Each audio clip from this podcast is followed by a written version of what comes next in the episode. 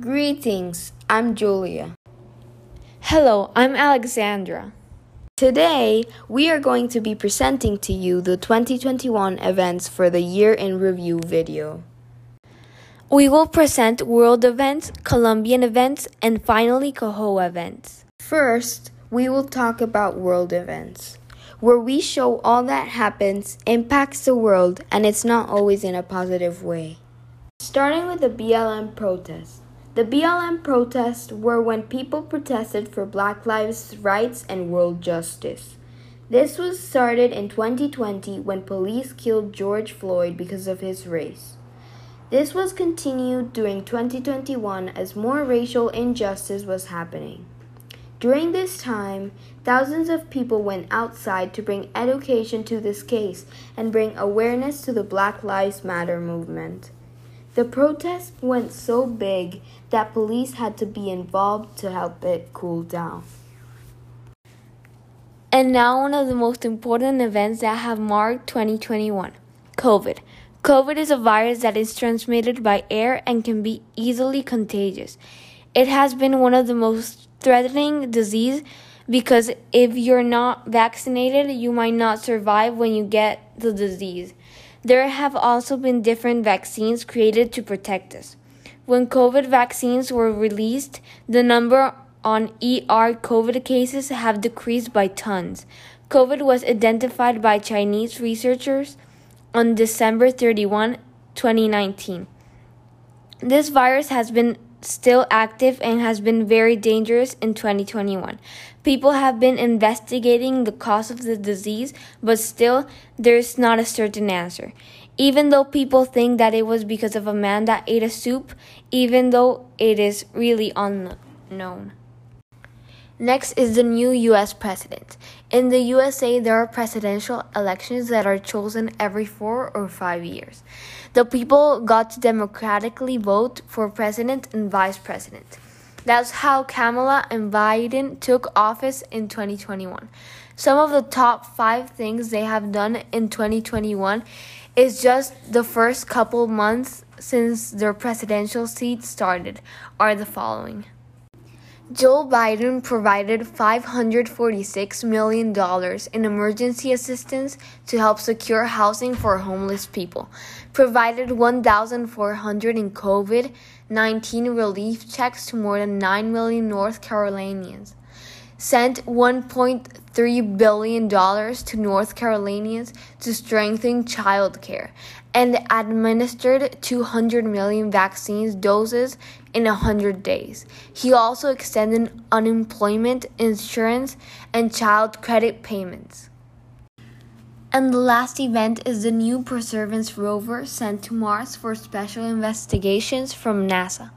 The Perseverance rover is a rover that traveled to Mars to collect rocks and substances from Mars so it can later be studied to maybe discover new things about the planet Mars. The rover was launched on 30 July 2020 at 11:50 a.m. in Florida, USA and landed February 18, 2021. Right now, it is specifically in the Jezero crater on Mars. Also, the lead of the mission was Swati Mohan. George Tahu is the program executive, and Mitch Scout is the program scientist. Now we're going to present the 2021 Colombian events. Now we need good news. The cyclist Egan Bernal wins the Giro d'Italia of 2021 after winning other cycling stage races like the Tour of France 2019. The cyclist stage race was located in Sicily, Italy. It was a three week Grand Tour cycling stage race. The race started on the 8th of May and finished on the 13th of May. Congratulations to Bernal! Another good news was that Disney made a movie based on Colombia called Encanto. This movie shows Colombian culture, history, flora, and fauna. The movie was released on November 25, 2021. The story wanted to be told so it can show different perspectives within a family. This is why the producers chose the movie to be based on Colombia. Now, going on to one of the biggest causes in 2021 climate change. In 2021, Climate change has escalated about 1.09 Celsius above the 1850 to 1900 average. Climate change increased a lot. More places are flooding, the glaciers are melting, and more places are being burnt by wildfires because of climate change. Climate change is happening because of us humans. Deforestation, pollution, and the killing of animals are one of the main causes of climate change.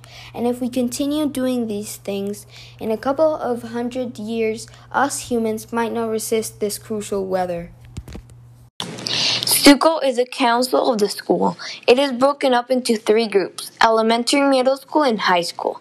The elections are made digitally, and there are different positions like president, vice president, and secretary and they are chosen by the students in the school. Stuco is mainly in charge of creating activities and donating all over the school year. They are also exchanged every year. As the director of feminine sports, I can say that it's very fun to participate and create these activities. Halloween, October 29th, 2021. Stuco decided to make an event of dressing up teachers. Here, students dressed up their assigned teachers. After, teachers would walk with their costumes and the judges would pick a winning class. This activity's objective was to dress up the teachers as different characters. This was the activity chosen because we were celebrating Halloween. When all the teachers were dressed up and ready, all the students were led to the cafeteria for all students to see all the teachers dressed up. In the end, another five teachers would vote on the best costume, and the winning costume would win a box of brownies for the whole class.